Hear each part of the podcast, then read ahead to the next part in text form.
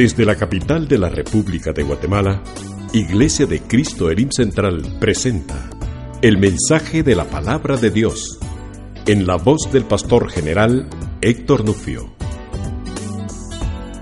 Capítulo 10 de el libro de Hebreos. Y me llama la atención que, que el nombre del libro es Hebreos, no, no es otro nombre, sino Hebreos. Porque son para aquellos que venimos del linaje de fe de Abraham. Porque el linaje de fe de Abraham no proviene únicamente de su genética, sino de su actitud de creer y de su promesa. Y de sobre todas las cosas proviene del pacto. El pacto es lo que hace importante el linaje de Abraham.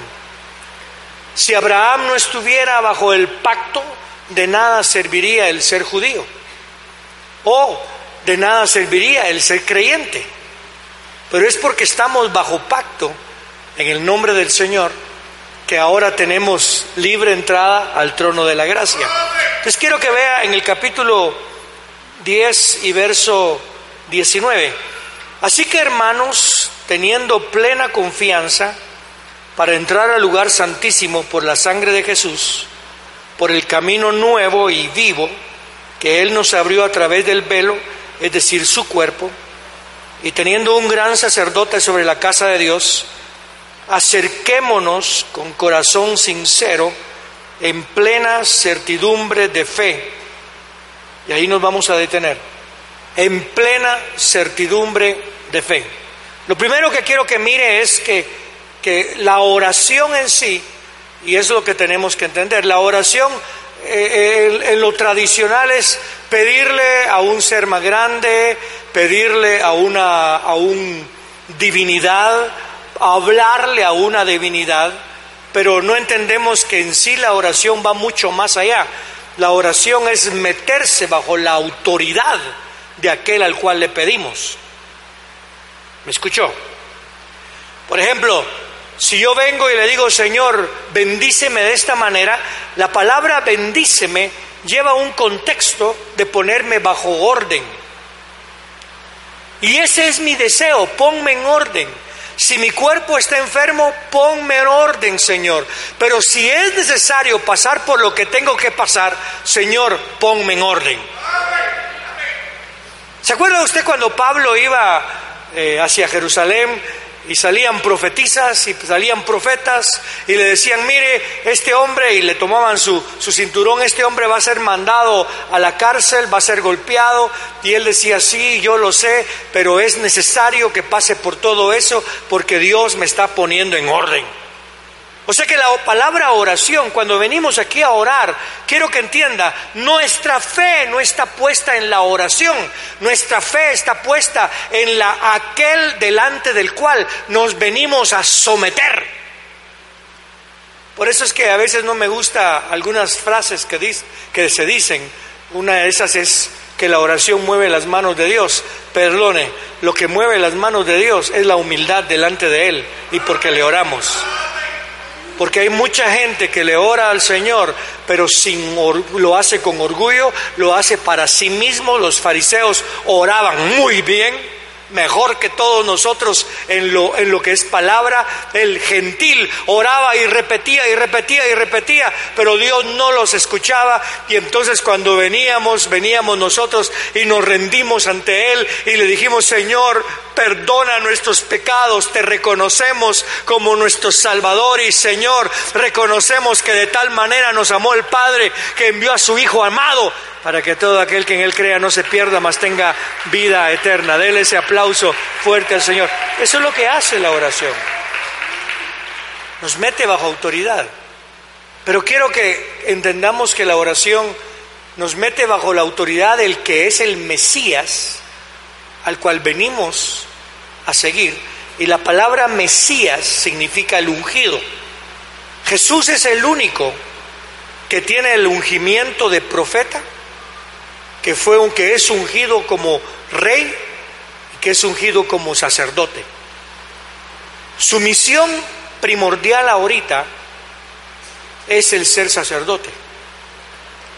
Él es rey y él es profeta. Pero quiero que entienda que ahorita le interesa su pueblo y somos su pueblo. Y por eso es que está sentado a la diestra del Padre intercediendo por nosotros. Quiero que oiga eso. Jesús mismo está intercediendo por usted. Por eso es que cuando usted viene a orar, se mete bajo esa autoridad. Por eso es que nuestra oración no puede ser una oración de angustia, en el sentido de que estamos olvidados, que nadie nos pone atención. Hay uno que ya está intercediendo por usted. Y cuando ya no sabemos qué pedir, está el Espíritu Santo que pide por nosotros. Quiero que entienda eso. Pero la oración en sí no solamente es la autoridad que tiene aquel delante del cual estamos sometiéndonos, porque yo me someto ante el Señor, le quiero entregar mi vida. Y, quiero que, entendamos esto. ¿Cuántos de nosotros han tomado ya la decisión de seguir a Cristo? Pero a veces nuestros deseos no son muy de seguir a Cristo. Hay veces que queremos otras cosas, queremos lo que nos conviene. Y es una lucha. Y por eso es que no solamente es la autoridad que tenemos delante del Señor, de quién es Él, sino también la autoridad del proceso en el cual el Señor nos ha puesto. Se lo voy a poner de esta manera. En el Antiguo Testamento tenían eh, sumos sacerdotes. El sumo sacerdote una vez al año podía entrar a la presencia de Dios e interceder por el pueblo y presentar sacrificio por el pueblo. Ese era el día de Yom Kippur. La palabra Yom significa día y la palabra Kippur significa arrepentimiento. La palabra arrepentimiento significa volver a Dios. Arrepentirse no es un sentimiento, arrepentirse no es un remordimiento, arrepentirse es volver a la razón por la cual existe. Y tú existes para Dios. Dígale a su vecino, tú existes para Dios. Dígaselo con fuerza, tú existes para Dios. Muy bien. Entonces quiero que entendamos el proceso. Israel pecaba, celebraba las fiestas, pero no las guardaba, celebraba, somos el pueblo del Señor en el, día de la Pascua, pero después se alejaba del Señor, celebraba también el día, el día de los primeros frutos, celebraba el, eh, el Shabbat, que era cuando venía el Espíritu Santo, sobre nosotros celebraba la ley, que recibían la ley, pero no la guardaban. ¿Se imagina usted celebrar? Dios nos dio la ley, nosotros tenemos la ley, nosotros somos aquellos en los cuales el Señor confió la ley y después no la guardaban. Ellos mismos la quebraban. ¿Qué sucede con nosotros los creyentes? Yo tengo el Espíritu Santo y después no nos dejamos guiar por Él. Yo una vez le dije a mi Señor, Señor, permite que tu Santo Espíritu me guíe. ¿Y sabe lo que puso el Señor en mi corazón?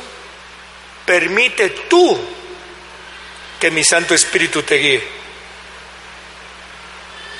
Porque el Espíritu ya fue dado. El Espíritu ya habita en usted.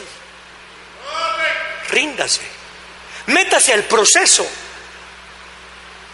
El proceso es de que tenemos a uno, en el Antiguo Testamento entraba uno una vez al año, para arrepentimiento. En el Nuevo Testamento entró uno para siempre. Ya no entra uno una vez al año, sino que entró uno para siempre. Aleluya. Y ahora, porque Él se quedó adentro, tenemos libre entrada al trono de la gracia. Así que hermanos, vean el verso 19, teniendo plena confianza para entrar al lugar santísimo. Ahora, aquí viene la pregunta. ¿Tiene usted plena confianza? Porque ese es el proceso. ¿El sacerdote tenía plena confianza? No, porque lo que usaba era la sangre de un cordero y seguía el proceso y él confiaba que en el proceso, por seguir el proceso, él podía entrar delante de la presencia, presentar sacrificio y presentar la sangre. Pero también lo amarraban del talón por si caía muerto. Ahora nosotros quiero que entienda, porque cada uno de nosotros ha pecado. Si usted dice, yo no peco, pues está igual que nuestro nieto que una vez fue a, pescar a, a, ¿cómo se llama?, al lago de Atitlán y no pescó nada. Y como no pescó nada, dijo, no pequé. Pues en vez de decir pesqué, no pequé. Eso es lo que usted dice, no peco, no peco. Quítese esa maña, hermano. Mejor reconozcamos lo que somos rindámonos ante el Señor, arrepintámonos, confesemos delante del Señor nuestros pecados y seremos no solamente perdonados, sino limpios de toda iniquidad. Entonces note, ¿cómo podemos entrar? ¿Qué es lo que está diciendo el Señor? Mire, en ustedes hay debilidades, pero tienen buena, tienen plena confianza, no media confianza, plena confianza. Y cuando me habla de plena confianza, lo que me habla a mí cuando habla de plena confianza, quiere decir que hay una cantidad. Por ejemplo, cuando yo miro algo, que, ¿cuántos, cuando usted come algo y se come un pedazo, se comió, se comió un cuarto. Pero si se come la mitad, la mitad. Si se lo come todo, se lo come pleno. Es todo. Lo que está diciendo es aquí.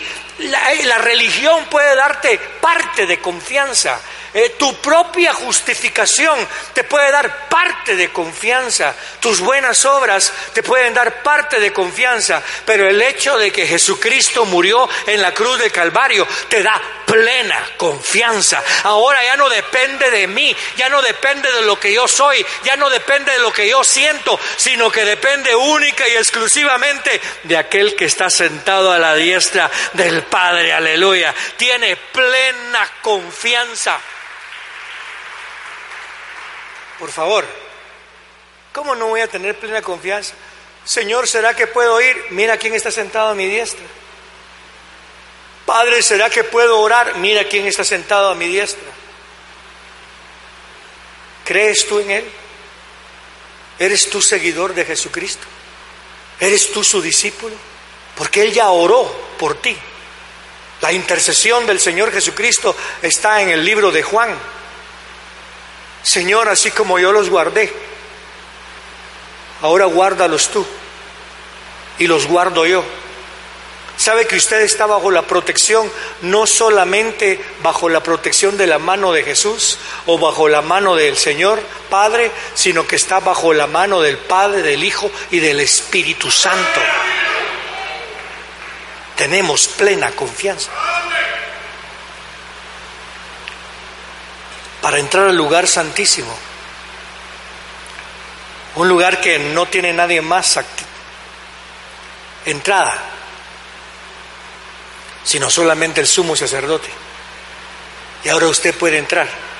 Pero quiero que entienda, cuando yo leo estos textos, ahora estoy tomando una mentalidad en el cual ya no creo únicamente en mí,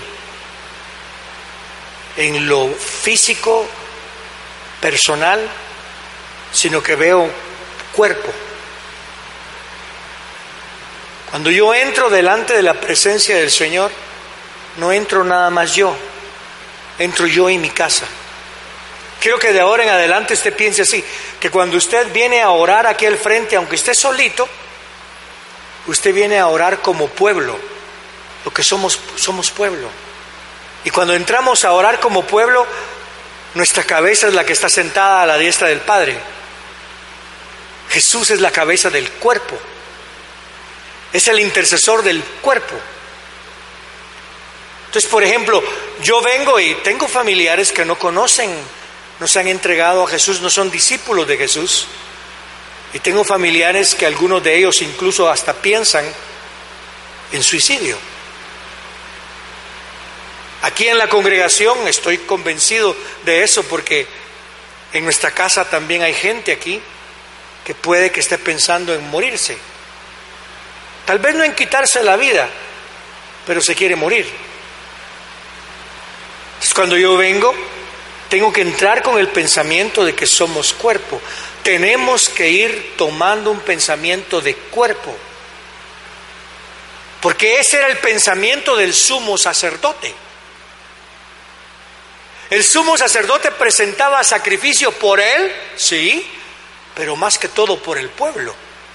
O sea que cortaba al cordero y presentaba la sangre por el pueblo, pero después también presentaba la sangre por sí mismo. Cristo presentó la sangre por nosotros y presentó su sangre no por Él, porque Él ya es puro. Pero Él está intercediendo por su cuerpo. Y ahora cuando usted ora, entienda, tome la mentalidad que la oración no es individual.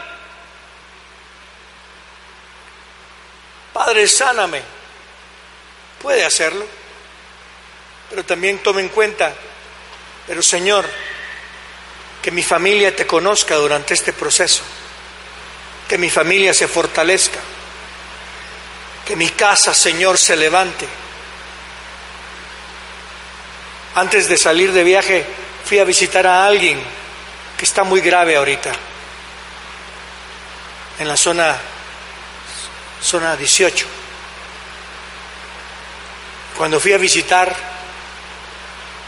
vi el rostro de la joven, pero vi el amor de Dios en ella. Y comenzó a hablar, comenzamos a platicar. Hoy me llamaron que está está en las manos del Señor. Qué mejor, ¿verdad? Y comenzamos a orar por él, por la casa, y, me di cuenta que lo que ocurre en ella no solamente le pasa a ella, afecta a todos, me afectó a mí. Y usted tiene que comenzar a pensar que su vida ya no es individual. Y si su vida no es individual, ¿por qué pensamos que la oración lo es? ¿Me escuchó? Cuando dice tenemos libre entrada, lo que me hace pensar es como sumos sacerdotes.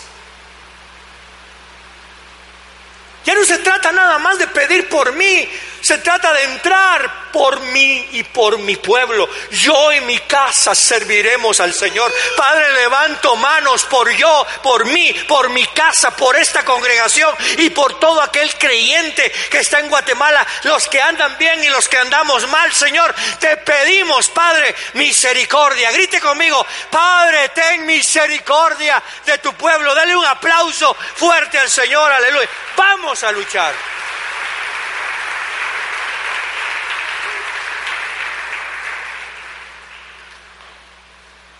Ahora que estuve en Boston tuvimos, eh, tuvimos, ah, por cierto, está lleno de guatemaltecos allá en Boston, hermano. Y me encontré con un montón.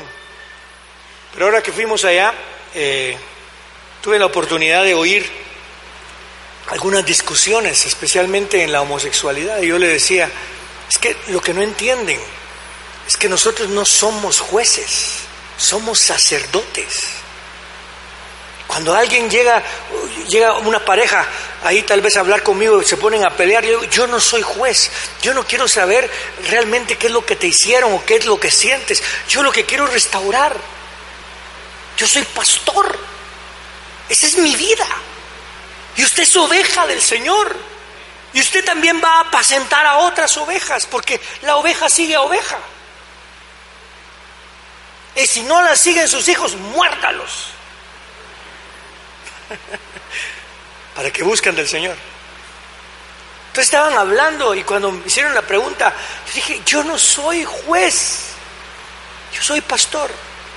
Y ahora cuando me hablan de esto y leo esto, yo no soy solamente yo, soy sacerdote. Comenzaron a usar el texto, somos reyes y sacerdotes, y en el original lo que dice, somos un reino de sacerdotes que era lo que primordialmente quería que fuera Israel, para que todos intercedieran por todos. Mire, si cuando venimos aquí usted pase a pedir por su necesidad, pero entienda que no solamente usted tiene esa necesidad, hay muchos, pida por usted y por los suyos y por los de esta casa. ¿Se imagina usted si esta casa tomara y la está tomando? Hemos ido caminando muy lindo ¿Se imagina usted que esta casa continúe tomando la verdad de que somos cuerpo y que la oración no es individual? Aunque oremos solos, no es individual. La verdad os hará libres, pero no solamente a usted, sino a los suyos también. Cuando usted venga a orar, ya no es individual. La verdad te hará libre, no. La verdad os hará libres. No solamente a mí, sino a todos. Por eso es que aunque esté orando solo, siempre piense que está orando en cuerpo. Sí me di a entender en eso. Así que hermanos, teniendo plena confianza para entrar al lugar santísimo por la sangre de Jesús. Aleluya. ¿Cuántos alaban al Señor por la sangre de Jesús? ¿Saben lo que esto quiere decir? Esto lo que nos recuerda, lo que nos recuerda es el hecho de la sangre que usaba el sacerdote y la sangre que usaba el sacerdote cubría al sacerdote. Esta sangre que estamos usando nosotros es la única que es aceptable en el reino de Dios. La otra, cualquier cordero que era sacrificado, no cualquiera, pues el cordero separado que era sacrificado durante el tiempo del sacrificio era aceptable una vez al año. El cordero que fue sacrificado por nosotros, su sangre es aceptable durante la eternidad. Wow porque es un camino nuevo, vivo, que Él nos abrió a través del velo, es decir, su cuerpo. Por eso no me regrese, por favor, a la religiosidad. Y teniendo un gran sacerdote, qué curioso que no dice sumo, sino que dice gran. Yo le diría gran sumo sacerdote, pero dice gran sacerdote porque todos somos ahorita sacerdotes sobre la casa de Dios. Por eso es que venga como casa. Acerquémonos con corazón sincero. ¿Qué quiere decir sincero? Ah, ¿Sabe usted lo que significa hipócrita? Dos caras, decimos. No, hipócrita es el que hace algo para obtener algo. El fariseo oraba, gracias Señor, para que todos, qué lindo oró usted. Oh, hoy sí se rayó usted. Eso es lo que decían los, fariseos. Gracias Señor, te alabamos. Tenían los, talit que eran larguísimos, porque mostraban que eran muy fieles. Daban ofrendas, pero la daban para que todos lo vieran. Por eso es que aquí no enseñamos dé para recibir, sino que dé porque ya recibió. Porque la hipocresía es hacer algo para recibir. Por eso es que a veces yo me siento incómodo cuando cuento lo que esta congregación hace con el pobre, porque no quiero que eso me, me, me enorgullezca. Entonces estoy contando y estoy dando dinero al pobre para sentirme más grande y eso hay que tener, hay que tener cuidado. Uno nunca da para recibir, uno da por gracia lo que por gracia ya recibió. ¿Me está escuchando? Usted no evangeliza para tener corona en el cielo. Usted evangeliza para que el otro no se vaya al infierno. ¿Me, escuchó, verdad? Porque a veces evangelizamos para tener corona. Démosle ese aplauso al Señor si quiere el corazón sincero es que yo quiero cambiar. ¿Por qué? Porque quiero ser de bendición a esta casa. Yo quiero ser transformado. Porque mi transformación va a traer liberación a otros. Yo quiero sanar para darle la gloria a Dios de lo que Él hace en mi vida. Es lo que quiero que usted quiera también. Entonces dice, acerquémonos con corazón sincero en plena certidumbre. Y aquí es donde viene la plena, plena, plena, total certidumbre de fe. Qué curioso, porque certidumbre lo tomaríamos como, como fe. No, no, si se da cuenta de eso, eh, A mí, yo estoy convencido. Sí, pero la fe es fidelidad, porque hay muchos que están convencidos de que Dios es Dios, pero no le son fieles. Yo quiero que crezcamos a serle fiel al Señor. En la plena certidumbre de fe, purificados los corazones de mala conciencia. ¿Cómo así mala conciencia? Del uno contra el otro. ¿Se imagina usted? Por eso es que tengo, quiero decirles. Por ejemplo, venía alguien a traer su sacrificio. Si traes una ofrenda y tu hermano tiene algo contra ti, porque esto ya no es individual. Me explico. Por eso es que es plena certidumbre y tenemos limpia conciencia. Por ejemplo, eh, ¿se imagina usted? A, mí me tocó estar una vez en una reunión donde solo llegamos 12 pastores. Esta es una reunión con una persona muy importante. Y una de las personas que estaba ahí me hizo un daño increíble. Y pues yo lo saludé porque no me quedaba otra. Y a la hora de orar, pues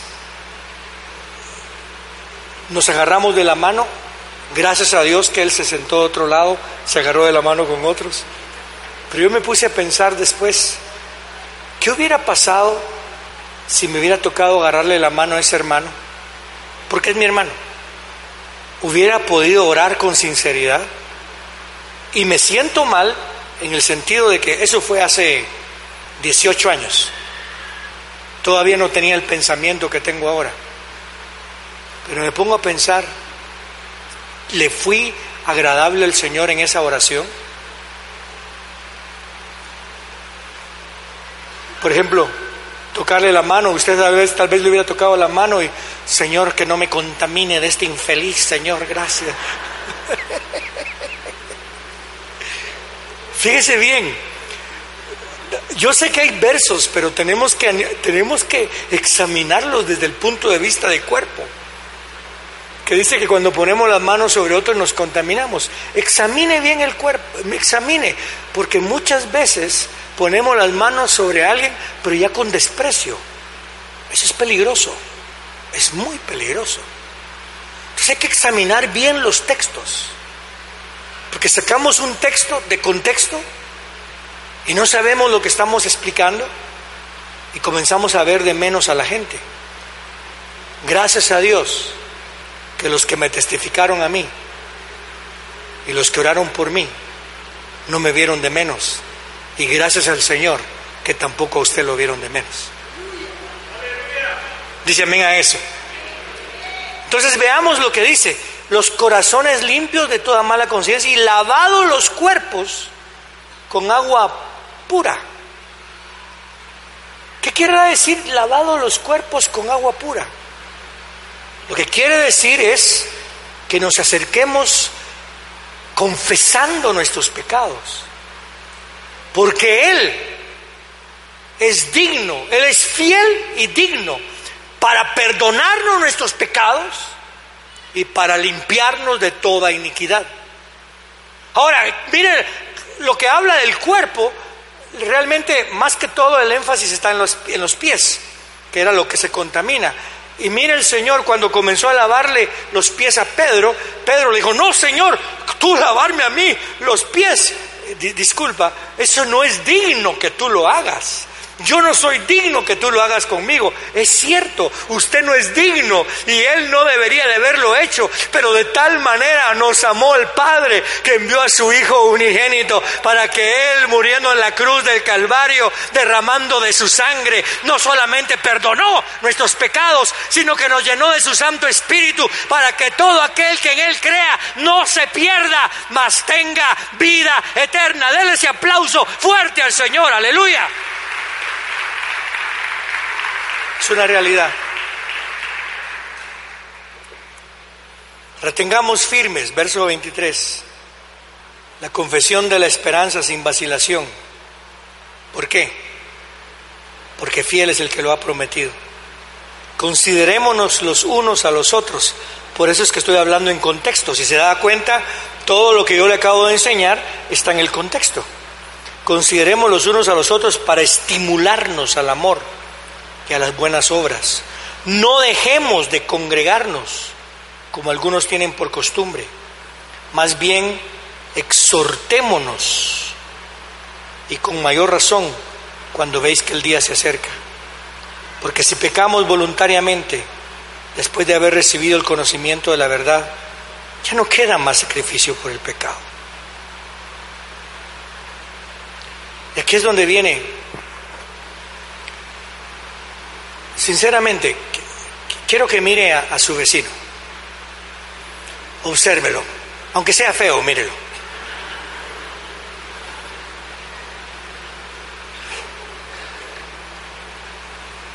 ¿Usted qué, qué quiere que le suceda a su vecino? ¿Quiere que su vecino agrade a Dios o quiere que desagrade a Dios? Yo observo aquí, mi deseo es que cada uno de, ustedes agrade al Señor. Yo no quiero ningún trato grosero. Yo quiero que su vida sea agradable al Señor. Que pase por lo que usted pase, que salga aprobado. Que limpie su corazón que nos restauremos, que regresemos a la casa del Señor. Y cuando digo a la casa del Señor, es a su presencia. Y estoy seguro que usted desea lo mismo. Porque si usted no desea eso por su vecino, por su familia, tal vez no se ha convertido. Pero sí lo deseamos. Yo deseo que aquellos, y de veras lo digo, que surja un arrepentimiento sobre cada uno de los que confesamos que somos creyentes, pero no hemos actuado como tal.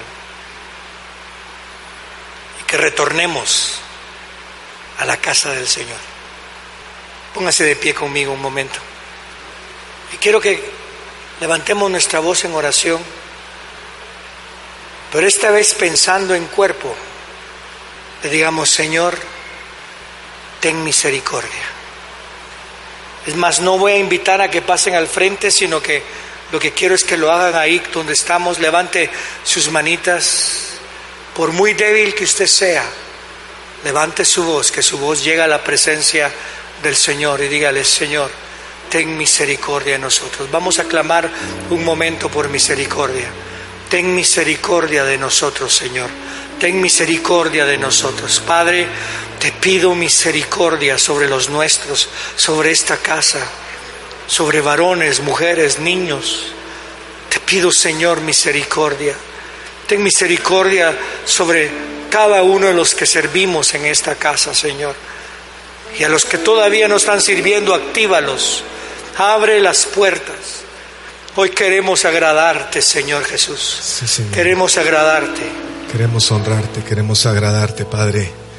Ten misericordia de nosotros y de los nuestros. Ten misericordia de todos los que nos congregamos, nos reunimos, Señor, de todos los que somos parte de tu iglesia, de tu cuerpo, Padre. Oramos por tu misericordia. Oramos, Señor, que afirmes y transformes nuestra manera de pensar, Señor. Quita todo individualismo de nosotros y transforma nuestra forma de pensar en una mentalidad de cuerpo, Señor.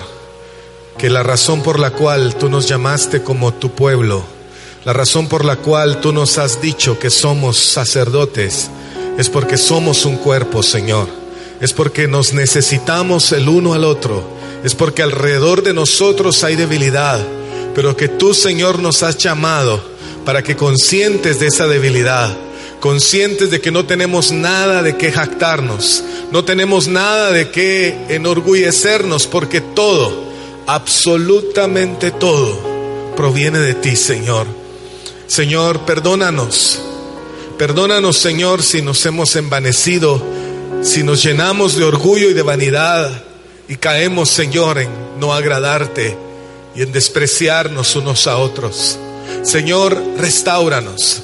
Señor, restaura nuestras vidas, transforma nuestra manera de pensar para que comprobemos cuál es la buena voluntad tuya, cuál es tu deseo, cuál es tu intención para nosotros, qué es lo que tú quieres que hagamos y caminemos, Señor, buscando honrarte, buscando agradarte. Señor, aquí estamos. Hermano, levante ahí sus manos y dígale, Señor, aquí está mi vida. Aquí estamos, Señor. Úsanos para interceder. Úsanos para llevar tu verdad. Úsanos para guiarnos unos a otros con confianza, acercándonos juntos, con plena certidumbre de fe, purificados nuestros corazones, amándonos unos a otros, así como tú nos has amado, así como hemos sido amados por ti que nosotros nos podamos amar unos a otros. Extienda su mano ahora ahí al hermano que tiene cerca, hermano. Extienda su mano y bendígalo.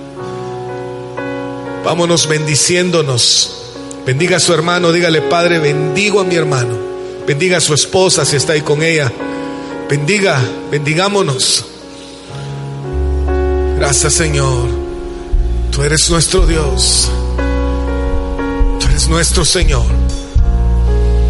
Queremos agradarte, queremos honrarte y hacer tu voluntad, Señor. Anhelo conocerte más, vivir en santidad, en intimidad. Contigo siempre quiero